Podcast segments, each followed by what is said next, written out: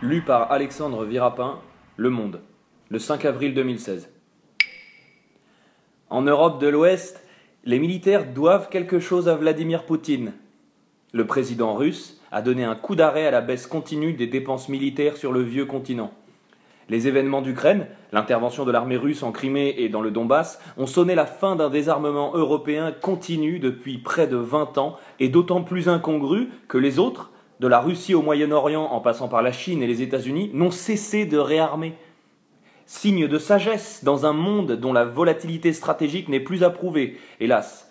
Les armées européennes ne sont plus les premières cibles des politiques de restriction budgétaire des alliés des États-Unis au sein de l'OTAN.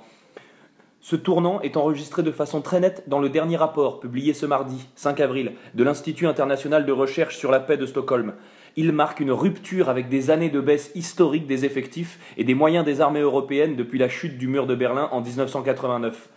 Depuis le début de ce XXIe siècle, l'accumulation des menaces aura rarement eu un profil aussi multiforme.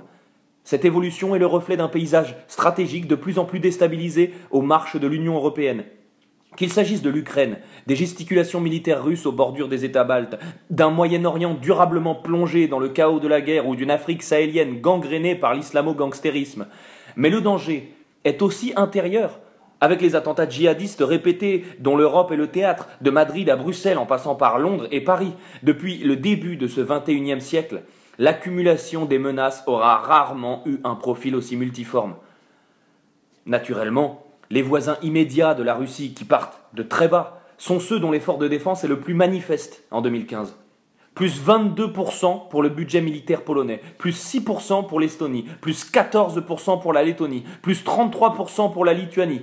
Il s'agit de toutes petites armées. Plus significative est l'interruption du désarmement continu en Allemagne et plus encore en France et en Grande-Bretagne, les seules puissances militaires européennes opérationnelles.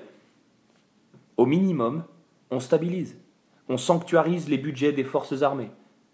Les forces britanniques, cible privilégiée des conservateurs de David Cameron, ont enregistré des records à la baisse. Une armée de terre aujourd'hui ramenée à 82 000 hommes, soit le niveau de celui de la bataille de Waterloo en 1815, qu'elles ont remporté, rappelons-le, au passage. Mais l'ambiance n'était pas moins bisounours à Paris, où durant les cinq années du mandat de Nicolas Sarkozy, tout comme les trois premières de celui de François Hollande, les armées n'ont cessé de subir des coupes budgétaires. La tendance est renversée à Londres, à Paris, à Berlin. Au minimum, on stabilise. On sanctuarise les budgets des forces armées, qui dans le cas de la France par exemple, étaient en suractivité sur bien des fronts, qu'il s'agisse des hommes ou du matériel.